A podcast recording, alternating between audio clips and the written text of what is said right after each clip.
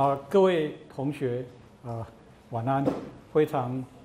呃高兴，而且非常兴奋，也非常谢谢大家来愿意来参加这个新生讲座这一门课。这门课在台大是一个过去没有的课，我们啊，那在新校长就任以后，他其实很在意，希望我们能够有更好、更多的。多元的课程，也希望培养大家新生的能力。那我们在这里就事先先筹划了这一门新生讲座的课。那在这一门课里面，大概因为我们人数相当的多，所以我想我们这一门课应该这学期基本上它会处理起来，就有点像诸位同学来听一个知识的飨宴，就是听一些。呃，老师们的有点像演讲一样，但是比较不一样的是，我们希望的是透过老师的演讲，我们希望老师们帮忙大家打开一扇窗。我们是非常非常鼓励大家在随后要问这些老师问题。那甚至如果课堂上没有来得及问，我们有八位助教也会帮忙处理问题。我们也有 Facebook。我们有各式各样的希望，能够带动这个气氛，带动大家学习的互动。那我我是因为啊这一门课的的总主持人，所以在这学期里面，大概大部分的应该所有的时间，除了有一个礼拜我必须在美国开会以外，我都会在场。那其他我拜托了很多非常热心的老师来来参与这个课，他们也会常常出现。我是大气科学系的郭宏基啊，那这课程大概是这样。我个人是当然很多事情都有各，大家可以有不一样的想法，但是我是比较回归到古希腊人的一些想法。我们古希腊人常常讲 liberal art，liberal art 在我们现在中文翻译就叫通识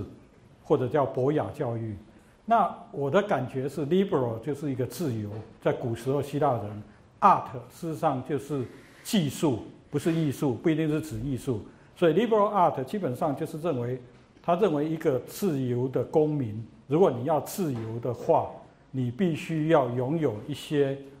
基本的技艺、基本的技术、基本的工具能力，你才能够自由，你才不会给人家优忽，你才不会给人家糊弄。所以在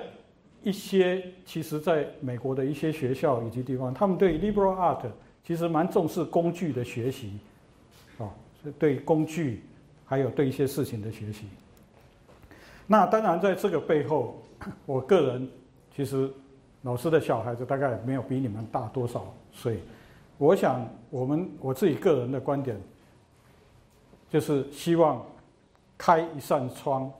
教育，希望大家有 better life，有更好的生活。那如果再讲的稍微一点，就希望大家。能够是一个非常好的公民，但是我大概不会再讲说，我希望大家最后变成是国家很强，社会很好，因为我个人的哲学，我认为其实所有的事情最要紧的就是大家有好的生活，跟大家是好的公民。那当然，这个好的生活，什么叫 better？大家应该可以看到，我们如果今天在台大，我们不会认为只有吃喝玩乐、物质的享受才是 better life。我相信我们大家会认为，总是要有一些精神，有一些不一样的事情。那我们公民，我们对社会，我们希望改变我们的周边。我希望我们的周边会变得更好。但是我我相信的是，我们是一个好的公民，都是由公民自主自发的来改善我们的社会。那当然，这个是这三个字是我一个在。加州理工学院事实上也是一个中研院的院士，化学的院士。他我的一个老朋友，他常常跟我讲的，他们在加州理工学院希望训练的学生最后就是这样，所以他们是希望学生要有 motivation，就是要有动机。所以我我们在这课里面，虽然我们这只是一个两个多小时，有演讲有发问，我们演讲不会占掉大部分的时间，但是我希望就是希望鼓励同学有动机学习。所以鼓励同学有动机来跟我们互动，跟我们老师互动，然后来参与这个课。那当然他讲到 maturity，意思其实讲成白话文就是有点打死不退了，因为大部分在学习的过程里面，其实应该会有很多时间你是会去撞墙。我我的研究生常常就会碰到撞墙，但是我们撞墙，如果你你说，哎，我从小到大从来没有撞过墙，我时常会觉得很害怕。我觉得应该是任何人不可能永远，你做研究都不会说，因为我没有做不出来的时候，我没有碰到问困难问题，那这都很奇怪，怎么可能有这么好的事情？好，那这个里面碰到问题，怎么样克服困难，怎么样从困境里面重新走出来？这个是他们在里面，他们讲的 maturity，就是至上我知道西方非常重视这个。那当然最后 creativity 这是一个比较难难谈的事情，这个就是也是。不管怎么样，我个人也觉得还是有一些基本的训练。那当然这些基本训练什么是最重要，我想也是见仁见智吧。不过我个人仍然是比较我的相信，就是是希腊古古人讲的读算写三个字。所以在这里面，我们也会读你如何正确的阅读、正确的判读，以及写。在西方，其实写作是非常非常的思考的高阶层的思考。所以我们以前《论语》讲说：“学而不思则罔，思而不学则殆。”但在西方没有这种观念，他认为你不写的话，你根本就没办法思考，没办法做最最后的思考。所以在西方。很多的学习的过程，我觉得个人是觉得相当好。他们是有时候故意叫你要写，才会学习，或者叫你读才会去学习。所以他们读非常重视读跟写。那当然这里面一个算字，这个是我自己是大气科学系，我们是做科学，跟很多理工的老师一样，对这个算字当然一定有有一点情有独钟哦。那这里面从几何代数、微积分，但是我想。最主要还是一个非常非常重要的事情，至少我们都可以看到，整个世界已经完全不一样，也是因为有电脑的存在，哦，电脑数位资讯的存在，所以这个东西也是在我们社学期为为情商的康思仲老师也会跟大家介绍一下这些东西，因为这个我相信是非常非常的重要。哦，那我在这里当然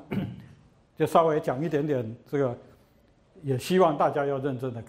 就说这个课老师要认真，同学希望能够互动。我上面讲的这个英文呢，你不必太紧张，反正意思就是说，这是一个赫胥黎生物学家他讲的。他说有六只猴子，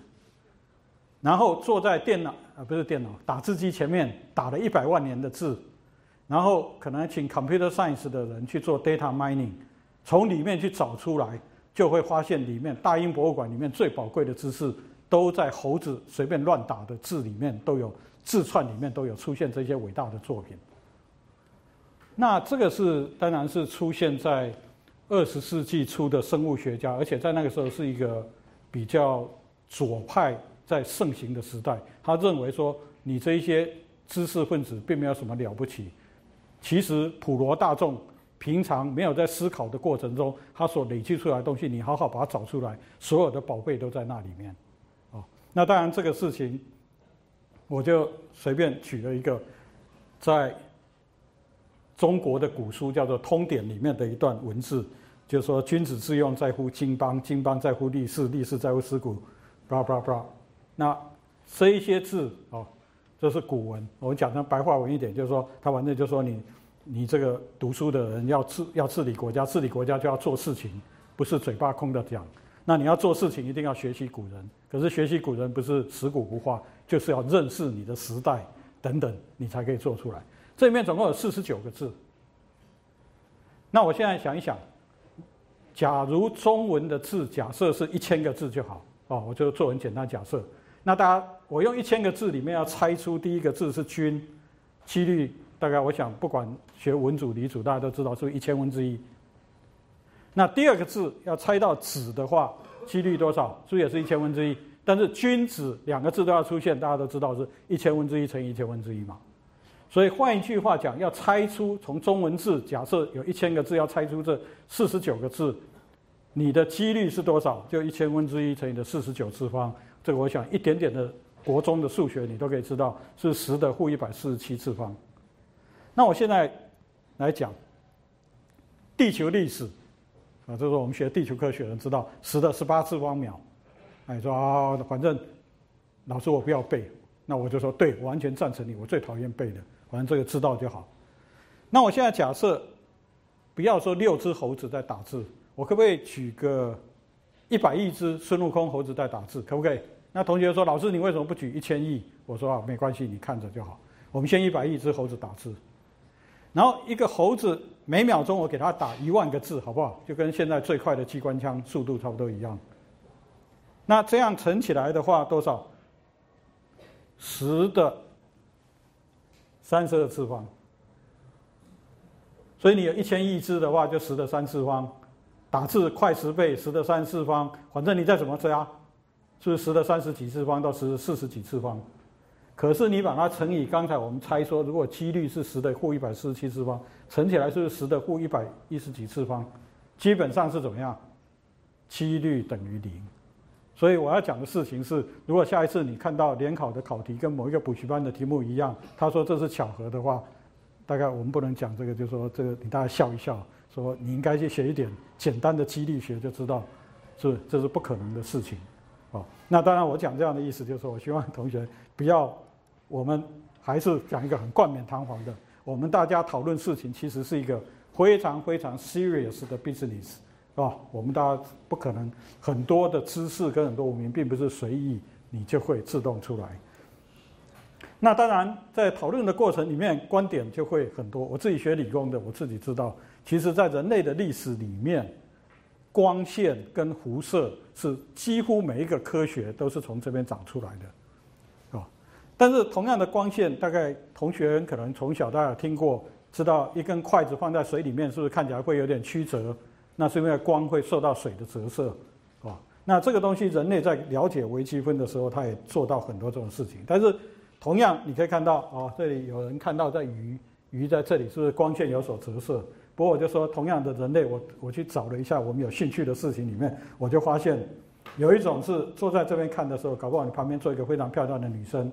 你就会问他说：“哎，鱼快乐吗？”我认为鱼很快乐。然后你的女朋友就跟你讲说：“哎，你又不是鱼，你怎么知道鱼很快乐？”然后你就跟他讲说：“哎呦，你又不是我，你怎么知道我不知道鱼很快乐？”啊，那如果大家对话到这里的时候，也许这个观点，你也许将来蛮适合去读哲学系，专攻庄子哲学啊。那当然，如果你同样坐在我们作业湖看鱼，看到折射的时候，也许心里在想说：“搞不好。”星期六，某某院长会到我们学校来打太极拳，他会看到我，哇，那这个是姜太公钓鱼的话，也许你也蛮适合将来有机会可以从政啊。那当然，如果你看到这个就想到说，所以我要插这个鱼的话，叉子一定要稍微边一点的话，也许你可以就像武侠小说里面张无忌在冰火山的刺鱼，你可以参加夜夜社啊，参加什么店是吧？那当然，我们小时候也有完全不一样。我们小时候有看到有非常所谓世界的伟人、民族的救星，他是看到鱼只要逆流而上的时候，他已经热血沸腾，要立志要救国救民啊。不过最后，当然我们这学科学家的人都比较冷静啊，不要这样，反正还是这只有一个客观的事实，就是折射定律，光在两点之间要走最短的时间啊。好，那当然这里面拉拉杂杂，我一直在讲说，其实科学有时候。当然看起来好像比较绝对，但是其实涉及到人，涉及到很多时候，我们中间会有很多不一样的观点出来。所以在这个课里面，也许大家可以看到很多事情会有不一样。那当然这里面为什么呢？因为我讲到，我个人觉得一个非常重要的就是我们应该要认识我们的时代。那我们这个时代，我我个人看到非常重要的事情是数位跟数学。那因为你的所有东西都是数位。所以你当然希望有一些数学去了解它或者那这个数位，我想就是大家可以看到照相机，甚至各式各样的资讯，你最后现在都是会变成数学的资讯。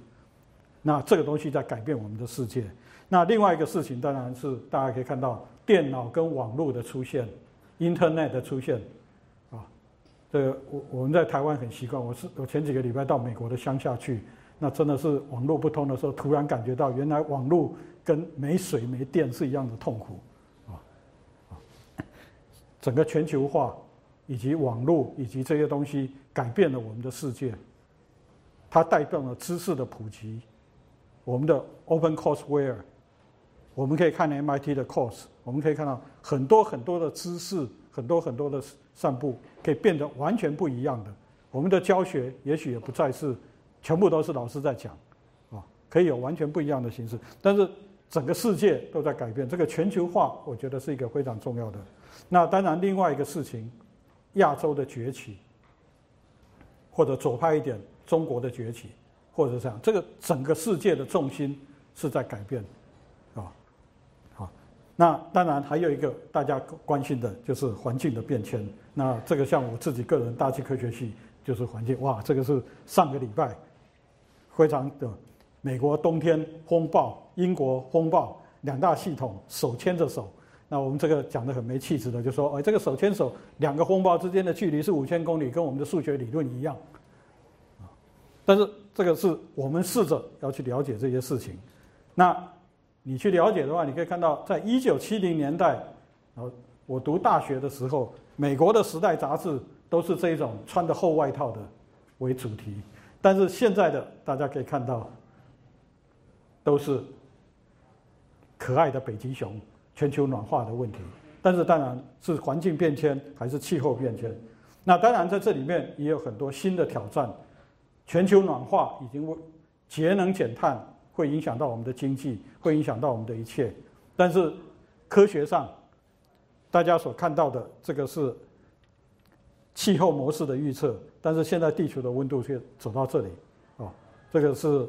economics 是一个蛮蛮好的一个有有有。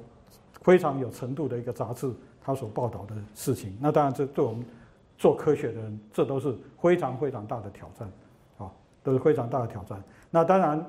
我希望的不是这门课我们可以带到，我希望开一扇窗。那诸位同学，将来我们有这里有很多非常好的老师，我希望他们还有后续，也许就给大家开了一条路，可以去修他们的课，有兴趣这样。但这样最后，我希望的是。就是这是上面这个字我也不会读，然后我去看那个，他们就说大家都是乱读，这是古拉丁文。但是我知道这个字是很多美国大概有四五十个大学的校训，就是知识跟 truth shall set you free，其实就是我们要怎么样正确的认知世界，了解我们的世界，培养我们的能力，我们不会被人家优忽，不会这样被人家糊弄。那当然这个是很不容易。我举一些就是。因为我们的人的经验非常有限，像我刚刚就是倚老卖老说，哎，我们年纪比较大，经验比较多，但是其实也没多多少，哦，还有很多新的事情我们也没经历。诸位想想看，我们的我们地球只是在宇宙之间一小块，那我们的生命所经历的时间都非常短。所以从以前庄子就讲说，啊，你怎么知道这么少的事情？你的经历，你的时空经历这么少，你怎么知道可以知道那么多的事情？你凭什么去推到那么远？哦，那当然，佛经的话就说阿弥陀佛，对不对？所以所有看到的事情都是假的。哦，那就像我刚才跟你讲，希望同学参与这个课能够热情。但是我想，如果说你说好，我就是要出家做和尚，关起门来，那大概这个热情就跟你们没关系。但是我们如果入世，一定要热情。但是佛经讲的就是说，所有的东西都是都是不一定是你看到的这样。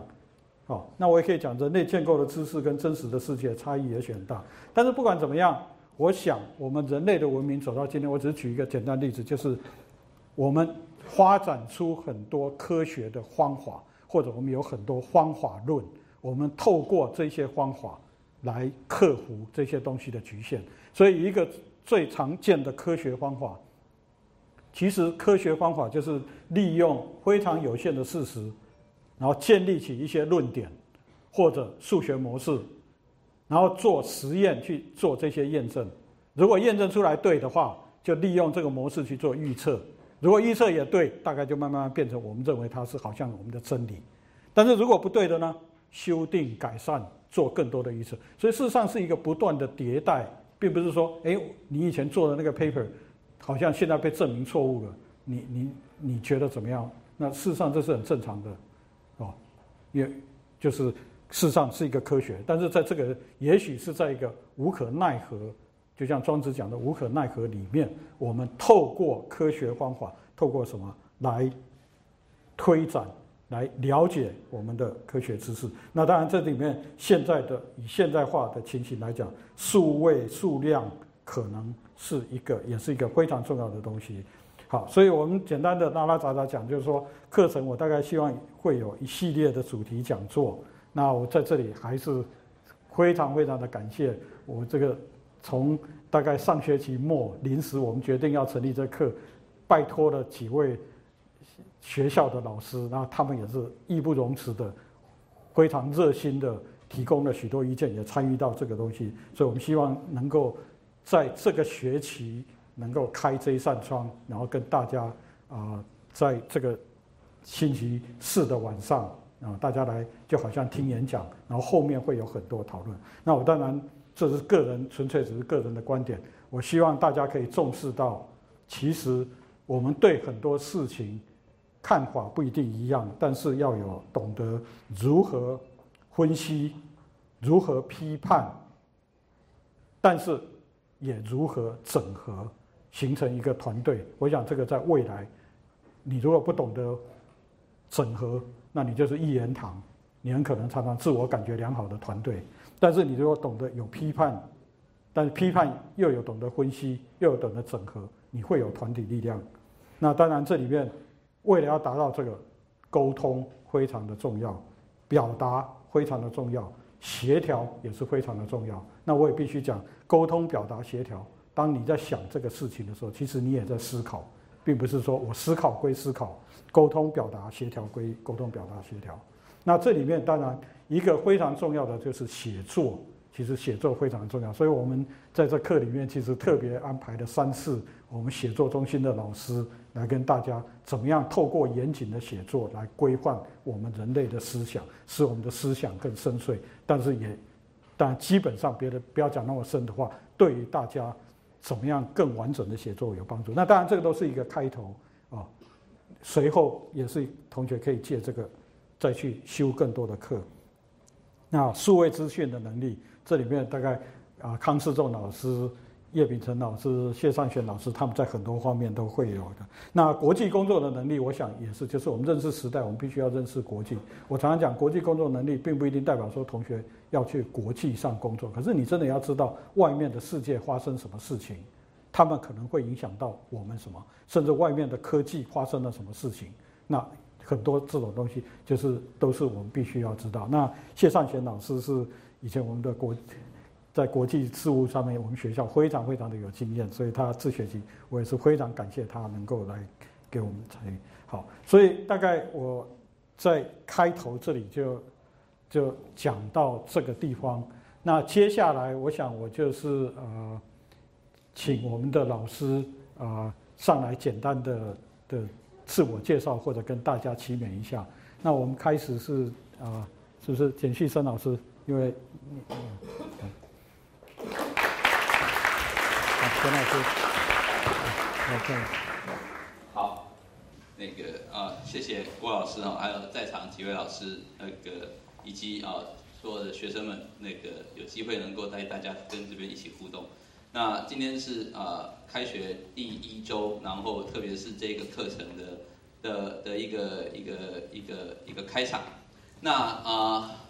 这个课其实刚开始，郭老师跟我们几位老师在共同哦规划跟设计这门课的时候，其实有非常深的一个期许。那特别是哦，因为新校长的上任，所以希望大家能够重新来来反省我们过去哦追求台大所谓的追求百大的过程中里面，是不是应该停下来思考一些我们过去可以做得更好，而没有机会做到的这个地方。那啊，我我自己也会负责两门。这个两个礼拜的课程，那主要是跟各位做这些社会科学的一些讨论，以及一些啊国际事务的另类的一些观点跟批判的一些想法。但是我在今天在这个场合里面，我希望跟大家讨论一些比较严肃的一些事情，而是我们为什么在这里？那各位同学之所以有机会读到台大，我相信有非常多人是踩着你们同班同学的鲜血跟肩膀，才有办法到这个地方来。可以吗？这也是跟你们同才有非常多的人，有因为各式各样的原因而没有办法来到台大，来到台大所接收到教育部非常多的经费，以及我们这些在场的很多老师。那各位同学所面临的历史情境，以及各位同学过去一直很多人，也许在你们自己的网志上，或者是很多人都抱怨过台湾现在叫做鬼岛。OK，那这个事情跟一百年前有没有什么不一样？这是我想跟大家讲的这个历史情境。那之所以这个历史情境的重要性，还有很重要的是，各位到了台大，如果各位是新生，一定知道一件事情，就是我们有个非常重要的传统，以及我们有非常重要的人物叫做傅斯年副校长，然后有个傅中，有个副员。那我现在想跟大家分享的是，副校长跟你们到底有没有什么不一样？OK，这是个非常严肃的事情。那我希望我可以用一些比较啊。可能大概也很难轻松跟幽默了哈，这个大家要要能够想想这件事情。那各位今年有机会在台大入学，我相信你们大概是一九八八八九或一九九零年代出生的人，对不对？所以你们可能就是二十世纪的八九级年生，没错吧？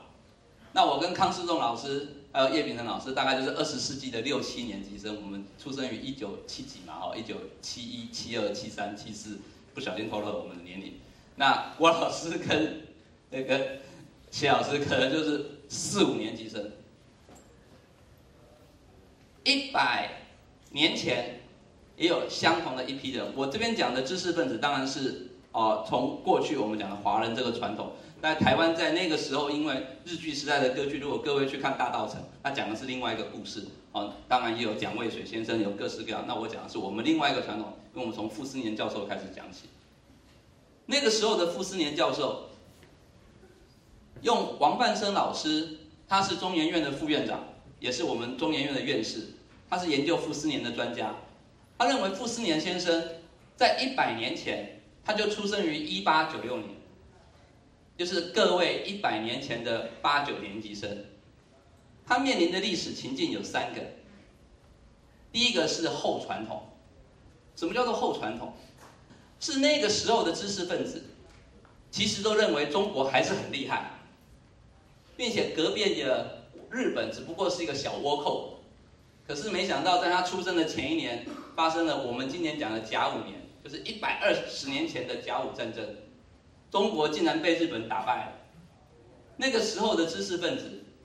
是完全无法接受他们想象过的那样子的一个非常大的传统，竟然竟然的不见了。这个是不是很像各位曾经在历史教科书上所读过的台湾奇迹？之所以叫鬼岛，以及之所以我们以前一直认为有台湾奇迹，其实是很类似的经验，就是各位过去所认识的传统似乎已经不见了。这是第一个，第二个部分其实是所谓的后科举。后科举讲的其实是说，当时的知识分子，如果他愿意报效国家，有一个很清楚跟很简单的方法参与社会，那就是考科举。可是各位知道，在他想要读科举的那段时间，当他可以考试，假设他十岁就可以考试，就是一九零六年，科举正好被废除了。所以那个时候为什么会有很多？革命分子其实也跟科举无法参加也有点关系，这是个这个历史，是不是很类似各位现在的情境？各位现在很想要积极的参与社会，很想要如何的广泛的参与以及改造社会，可是却有一点不知所措。其实跟傅斯年副校长当年其实也非常的接近。第三个傅斯年副校长跟各位也很接近的地方。其实是他面临的那个年代的历史学者一个非常重要的辩论，就是夏商周到底存不存在？那个时候有一个叫做伪史辩，是那些历史通通都是假的。然后那一群，包括我们的副校长，也确实曾经是伪史辩很重要的支持者。但是后来这件事情也很快的，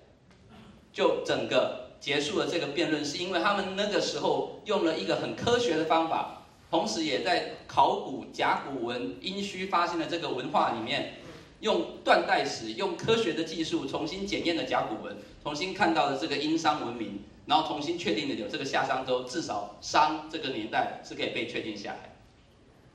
是不是很像各位目前的情境？如何的可以寻找一个跨领域、跟跨科技、跟跨整合的方法来处理这件事情。各位有机会读到台大，有机会跟傅斯年傅先生、傅中、傅园在一起，其实是你们的情境跟他一百年前没有显著的差别，可是人家做得到。各位在这边正好能够在这样一个传统里面，是不是也有机会可以想象这些事情？当时有很多很多非常辛苦的知识分子，在民国初年，在抗战，在各式各样的过程里面，他们还是很认真的在思考人类文明以及他们那个社会的未来。跟各位现在穿的也不错，过得也不错，还在踩着别人的鲜血跟肩膀读到这么好的大学，是不是有机会可以再想一想，还可以再做点什么？所以我觉得今天第一件事情是想跟各位讲，这个时代历史任务的责任跟使命是不是有可能？所以在这个过程里面呢，目前台湾的社会不是只有各位跟傅斯年先生的那个情境很接近，而是整个局面都差不多。当年他们面临的是列强入侵。啊，我们现在大家整天看到的都是中国要进来怎样怎样，是单强，并且也不管叫不叫入侵啊，你不管是不，可是他很清楚的，他为我们的影响力越来越深刻。当年那个时候其实是皇帝很昏庸，那各位所认识的两位总统，能力也不太好，没错吧？啊，当年慈禧太后某个程度上其实是某一种形式的外戚干政，不管外戚或者是什么。就这种类似这样子的这种情况，我们过去的两位总统，其实他的太太或他的姐姐也很曾经的在做很多这样的这样的事情。所以其实那个时候，帝国入侵、皇帝昏庸、外戚干政、国家束手无策，跟现在也非常的接近。那我们是不是也可以有所突破？那在这个过程里面，其实那个时候的京师大学堂。其实就很像我们现在的台大正想要改变，所以我们没有很清楚的，那个时候，如果你是好的知识分子，你不是革命派，你要么就是立宪派。那个时候没有良心的，或者是只想到自己的，可能就会变成保皇党，不然就会变成只发只想到自己要发国难财的商人。那我相信各位有机会能够在这边念书，然后愿意的礼拜三、礼拜四的晚上来听我们一起来讨论事情。我相信大家是不是这个想法？所以是不是可以回来想想看，当年其实人家就可以做到很多事情，我们是不是也可以做到类似这样的事情？是。所以在这个过程中里面，剑桥大学的校长就非常的有趣，他其实就一直在讲，各位来大学的目的是要把知识的边界往前推。那如果你有这样子的期许，你修了这个课，以及修了台大很多其他方面的课程，那我非常肯定的，是我们在场的所有老师，以及台大其他很多位老师，都愿意协助你们，如同剑桥大学这样子，让你们共同的为人类文明一起的把知识往前推这个工作。所以在这个过程里面，我希望用最后一个来跟大家做结语。那这个是我们的附中，我想大家都知道。那旁边呢，是傅斯年校长，他要去英国念书的时候，当时的北大或者是京师大学堂的校长蔡元培先生送给他的对联：“山平水远苍茫外。”在那个时候，整个知识分子面临的困局，以及各位对于台湾一直叫做鬼岛这样子，可能有很多不满，那个想要爆发的冲动。想要寻求新的可能性的这个时候，地辟天开止步中，是希望各位可以跟我们在这个学期，以及跟我们在这个台大，如果你刚入学，好好的四年里面一起寻找新的可能性。那我相信在这边，如果各位有机会跟我们几位老师一起互动，然后在郭老师这样的设计之下，还有在其他老师的同学的领导之下，以及这样的互动的课程里面。你会出现的另类校园观点，另类观点的校园串联，大家在一起团结就有力，这个是那个那个那个团结才有力，这个是那个那个那个那个那部电影，诸葛亮那部电影叫什么名字？大道城，他你就很瞎嘛，他就在二楼喊这句话。这个各位如果有去看，我相信各位如果有机会，一起跟我们努力，这个另类观点的校园串联是做得到的。在这个情况之下，我们一定可以突破出新的困境，我们也可以重新连接到我们所认识的这个副校长，以及他们认识的这个知识分子当年的年代。所以我就简单跟大家提取这几件事情。那至于我要上课的这个这个这个内容，各位上我的网站。我我我以前读土木系，所以这边谢老师跟那个康老师也是我们以前的老师跟朋友。啊，我现在做社会科学，那希望以后有机会可以跟大家哦，就社会科学跟人文的观点再多做讨论。那我简单跟大家报告到这边，谢谢大家，谢谢。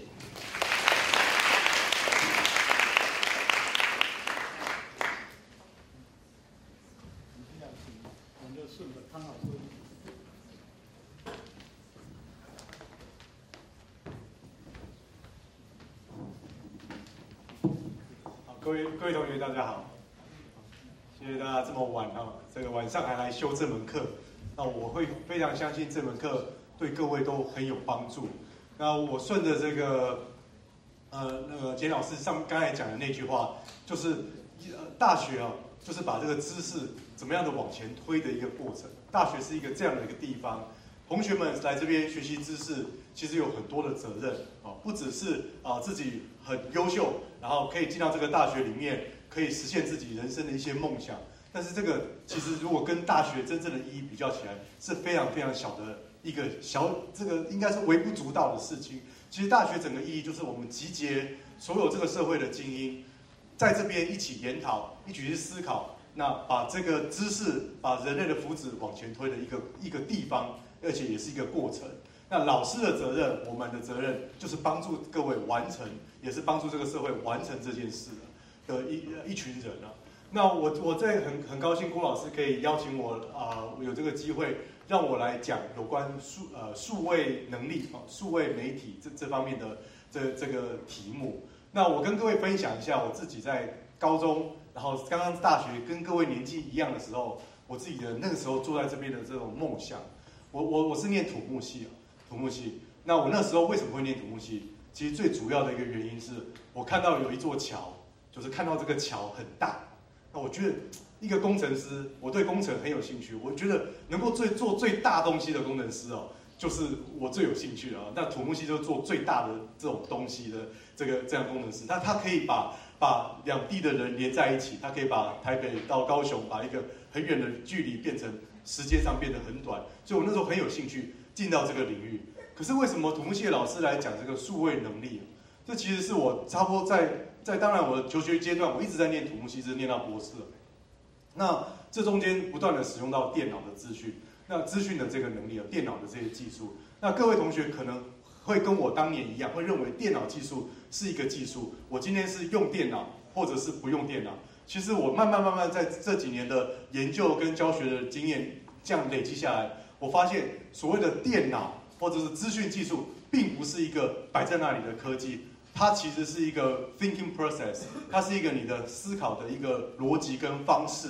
它可以是一个工具，它可以是你解决问题的一个工具跟方法。那它也可以是一个产品，可以是一个服务，你以后用这个东西来维持你下半辈子的人生，那这个都是有机会、有可能的。那我我会觉得我们在过去的教育里面，甚至到现在。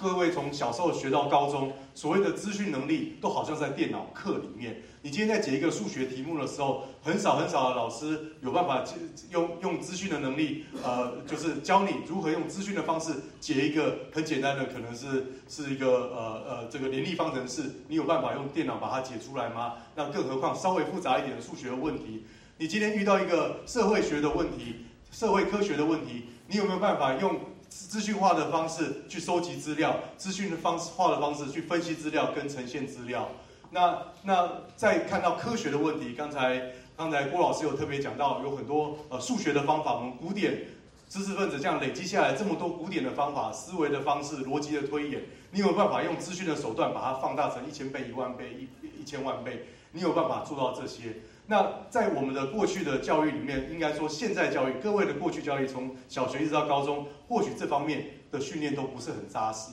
那我我我不敢说在台大里面，你所有的课程都都有包含这些，但是在大一的时候。如果在我这堂课里面，我大概会有两次的机会，慢慢带入这种 computational thinking 的这种数位思考跟计算思考。就是你在思考的时候，不仅用人的逻辑跟我们平常呃之前训练的科学的逻辑去思考以外，你还加上数位能力的这种思考逻辑。那我希我相信是对各位在这边可能都是非常不同领域的的同学们都会很有帮助。你带着数位思考的能力，你在慢慢的在你的不同的学科里面。跟我一样哈，我是在土木工程里面慢慢在这个这个用这个数位思考来来看很多问题，那找到很多新的机会跟解决的可能性。那我希望在这我这两次的课程里面，真的能够帮助到大家。那在这边先祝大家这门课有学到很多的东西，也希望啊也也希望大家到时候我们应该到期末的时候吧，我应该是比较后半的时候，我们见面的时候可以跟我有很好的一个研讨，让我们有激荡出很多新的思维。谢谢大家。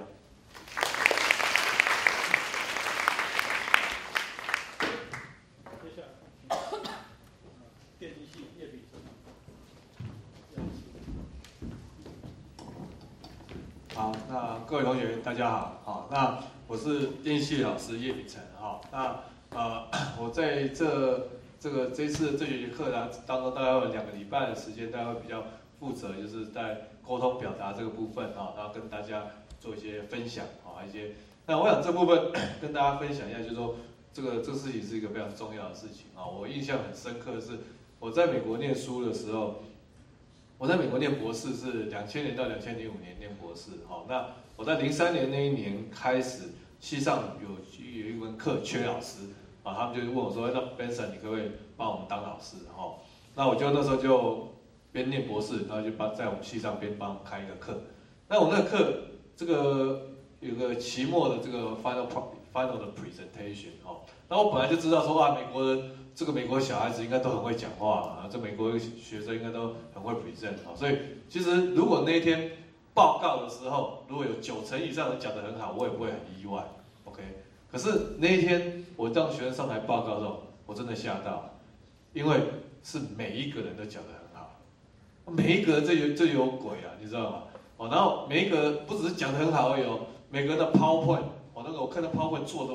每个都像那个外面的 DM 一样很精美，你知道吗？哦，然后我就吓到，那我下课的时候就找一个跟我比较熟的美国学生，我说：“哎呀，你们怎么哦，每个 PowerPoint 都做到这么厉害？”啊，我不，他不是讲台湾话啊。我说：“你们我怎么每个 PowerPoint 都是这这这么厉害哦，就是做这个样子哦。”然后他就跟我说：“哦，那 Benson we have，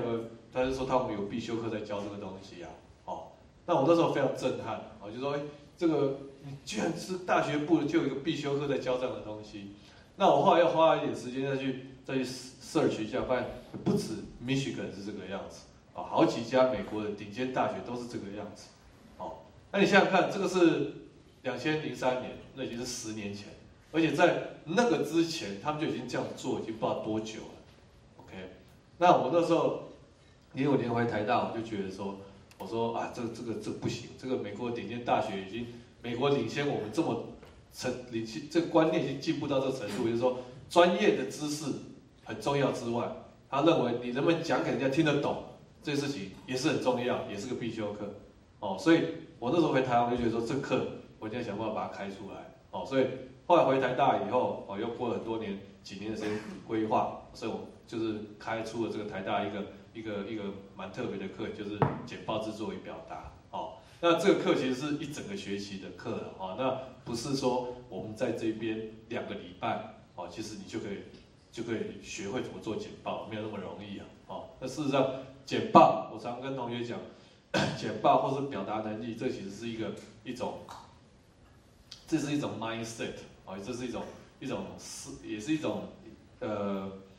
也是一种艺术哈。它除了这种 mindset，它也是一种艺术，它是一个一一辈子不断的，一直是。一直去成长，一直是一直去找寻最适合你的 style 一种一一一这个要一辈子时间去探索的哦，所以其实这个学期这两个礼拜哈，老师这边可以给你们分享，我这个人就是把一些一些一些想法丢给你们啊，然后让你们对这个事情可以更多的了解啊。那但是在这个时候当中，其实你要记住，就是从大一开始啊，你有大学很多同学哈，想法很 naive，，你知道吗？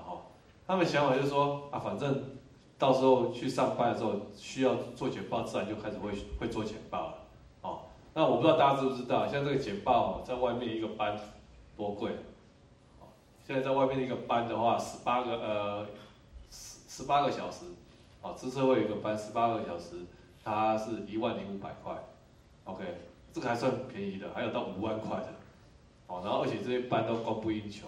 就是你要报也有时候都都报不进去，报满，OK，所以你就知道说为什么人家愿意花这么多钱修这个课。就是就是在外面的话，就是因为这个东西在外未来你的职场上，你会发现这件事非常非常重要。OK，好，那沟通，呃，大家记住哈，沟通表达其实不是只是广义的，就是不是说只是狭义，说只是嘴巴讲这种沟通表达而已。事实上，这里面很多原则都是通的。哦，包括比如说像我们在学校教学生这个简做简报做表达，其实很多原则跟他在写论文，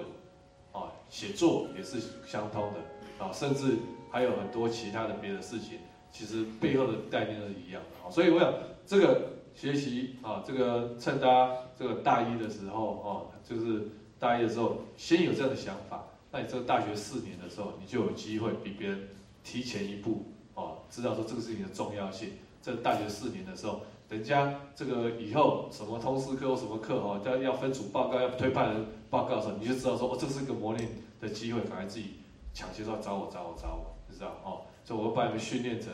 但是困有点困难，但是希望你们每个人都是跟别人像那个那种百万小学堂里面有没有那种非常讨人厌那种学我学我学我的，希望你要变成那种那你要变成那副德行的，不然你以后很难跟他们这这些人竞争，你知道吗？OK，好，我想就是大概是这个样子，那希望这个两个礼拜然后给大家一些不一样的想法啊，让大家以后能够在这事情上能够呃比别人。更进啊，更更进一步。OK，好，谢谢。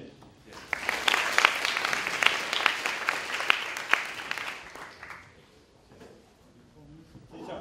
啊，土木系谢尚贤谢老师。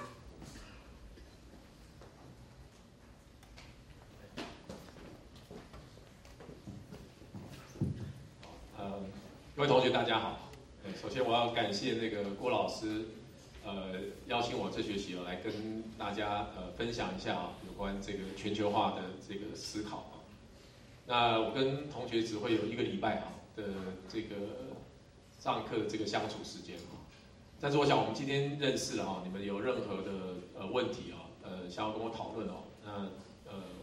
反正在课程这个课都有这个资讯嘛哈，所以我其实会很希望就是说呃你们可以告诉我说你们呃希望我要讲什么啊。或你们期待想要听到的东西啊，那因为我的那个时间呢，呃，好像是在六月初嘛，所以其实还有一段时间啊。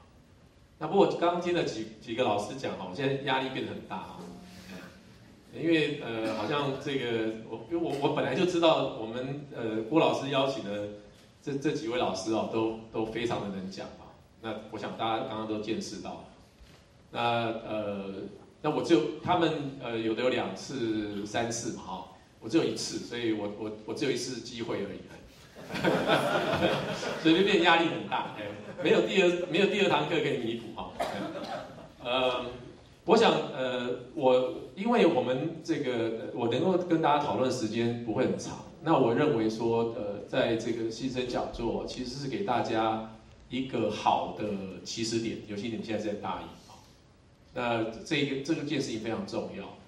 那呃，学习其实是呃，主要是你们的事情啊。我们老师是来协助你们。那台大是希望能够创造一个好的环境，让同学在这里面来学习。那要怎么学啊？那你们想要把自己变成什么样的人？这个要由你们自己去决定。OK，啊，不是由我们老师来告诉你说你要做什么，也不是由家长。那呃。所以我想在这个课程里面，其实呃最基本最基本，我觉得我应该要跟大家讨论的是说，你们在呃大学的这段时间呢，怎么怎么样能够善用呃周围的资源，包括在台大，甚至在社会上这些资源？因为毕竟台大呃的同学们呃是享受，我必须说是享受可能最最多的这个社会资源。那你怎么利用善用这样的一个资源，把自己准备好，然后呢去影响呃这个全世界啊？那当然这个这里面呢呃你。我们可以来讨论哦，那大家也可以去思考，就是你所谓的这个全球化呢，到底是对你来说是什么意义？啊，那你在想的这个全球化哈，这个议题，是只是你大学毕业四就是四年以后这样的一个全球的一个，你可以想象的是这样子，还是说二十年后你要准备的是四年后、二十年后、三十年后？OK，？啊，那你想清楚了，就是有个概念，然后你想要的应该是怎么样？那接下来就是，那你怎么去准备？好，你要花几年去准备，让你可以达到一个高枕无忧啊 的这样的一个境界。那呃，我过去这几年，因为呃也在国际事务处，那其实我们呃老师们，台大老师常常也都出国去参与一些会议，跟一些。国际的一些友人在做一些讨论哦。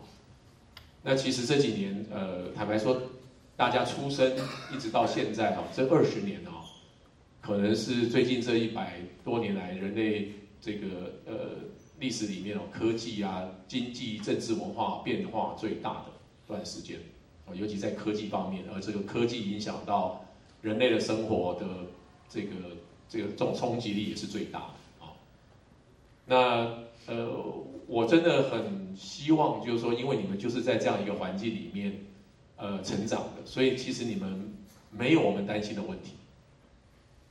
但是从另外一些资讯看起来呢，各位同学，呃，某种程度又是有点像是有点 handicap，哎，就是有一些地方好像还是有点不足。那当然，这跟我们过你们过去受的这个教育可能有关系。有些同学可能。呃，平常呃，除了这个学业以外呢，有比较去关照这个世界到底在产生什么变化。那有些同学呢，可能呃无暇他顾啊，呃，因为为了上台大，所以呃就没有去注意到啊。那如果你还没有的话，我想现在是一个很好的时间啊，呃，任何时间都不会太晚啊。那因为我。我自己的成长的经验，我其实到到了国外念书，然后慢慢的我才发现说，哦，原来我们之前在呃学校里面的这个视野真的有点太窄，甚至有些能力呢，呃，事实上是没有培养起来。那呃，在过去这个呃这么长一段时间呢，我们都一直在弥补这件事情。那呃，至少我个人觉得是做得到的，辛苦但是做得到。那各位同学早一点的话呢，就不会像我们这么辛苦，哎，那这个世界变化很大，大家在台湾，呃，很多同学可能只注意台湾内部发生的事情，呃，不太去注意呃世界上发生。那因为我在国际上还蛮常去跑的，我在今天很简单的说，就是这个世界变化很大，那呃，非常的竞争现在啊，其实包括我们的这个高等教育这个市场啊，呃。也非常的竞争。我举一个例子哈，呃，给大家做一点刚也延续刚康老师提到的哦，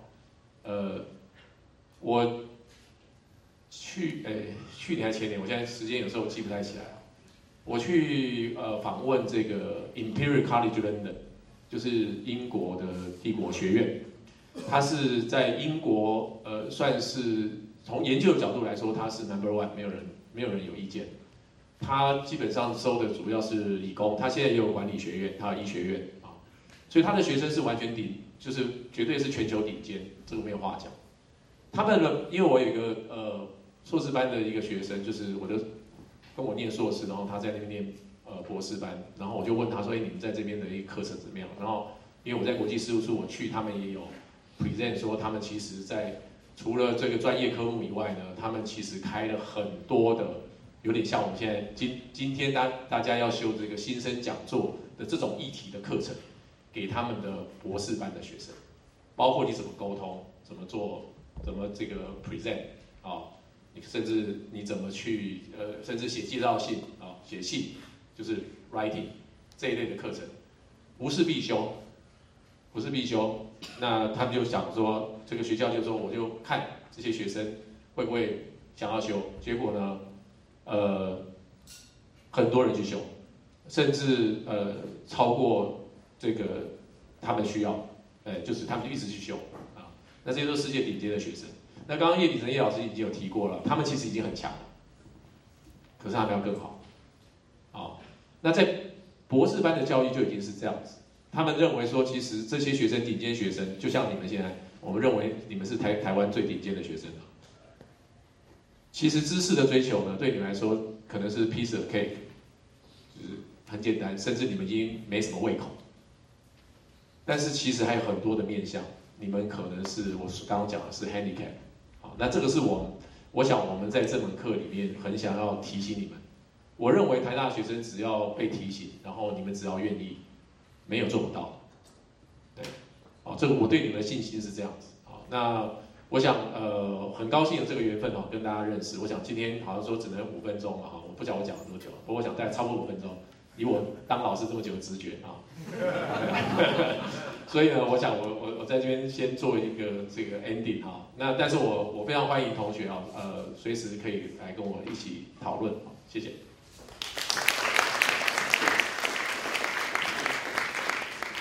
谢老师，其实我们这一堂课最后一堂课，我是先保留住，还是有机会。好，那我们最后请那个写作中心李老师来。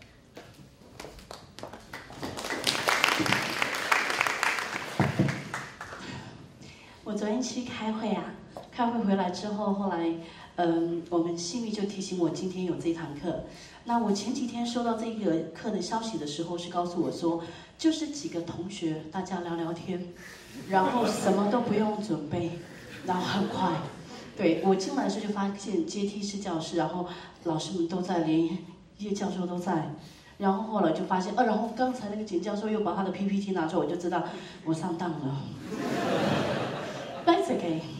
Let's talk about that. 呃，其实我们刚开始接到这个课的邀请的时候，我呃收到这个邀请函，我们主任跟我，我们总共准备是三个 section。我们知道之后，我们是非常开心的。为什么？因为我们主任他很早期就在国外读书，那我从大学开始也都在国外，所以呃我在台大又负责研究所的课程，所以我很少看到这么年轻的学生。看到有一种说不上来中年女人的快乐，然后我就想说好，那那我们接这样的课。那我们在早期在国外，我在美国读书的时候，在读大学，我英国呃我在硕士跟博士是在英国拿的。那时候我去的时候，我不知道别人怎么样，但是我常常修一些很多教授一起开的课程，他们都是属于呃演讲的方式去开。为什么呢？我会发现说他们。不只是他们肚子里有墨水，他们有更多的生活经验可以去学习。所以上完课，我是那种教授里面最大的噩梦。为什么我会放？我会抓着人不放？因为我就觉得我付了学费，嗯。所以说，我知道说我们台湾要开始做这件事情的时候，我我其实是很开心。为什么？就是刚才几个教授都说。不是说喝过洋墨水就多了不起，所以我们不是一再的提起说在国外拿学位是很了不起，这是要告诉大家说世界很大，不是，所以我们台湾在台，我们台大在台湾是首府没有错，但是我们可能要走出去，把眼光放远一点。看哈，所以我们出去过了之后，就更知道说我们自己国家哪个地方不足，哪个地方需要加强。所以说有这样的邀请函的话，否则说像我们的话，平常如果不来上课，我大概就在家里吃咸书，记，看着《甄嬛传》，我也不需要在这里。但是可以来这里分享也是一件好事。我负责的是 reading 的部分，那我们主任负责的是 writing 的部分，都是我们写作中心负责的三堂课。为什么 reading 跟 writing 放在一起呢？我其实很赞成刚才教授说的话，写作是一种思想的过程，它是一种思想的沉淀。但是在你写之前，你必须要接受更多的 information，你要学会观察。在观察 observation 的过程中，reading 就是一个很重要的 skill。但是你今天可以坐在这里，就表示你基本的 reading skill 已经没有问题了。所以我不会在这边跟你讲说什么是 main idea。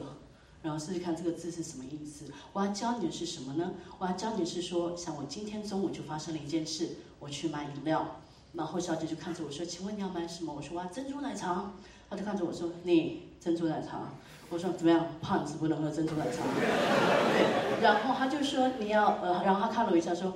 七分糖，我就说哎，本着不想输的心态，我说八分。他就说我们只有七分没有八分，你大概七分都多少？这样汤子再加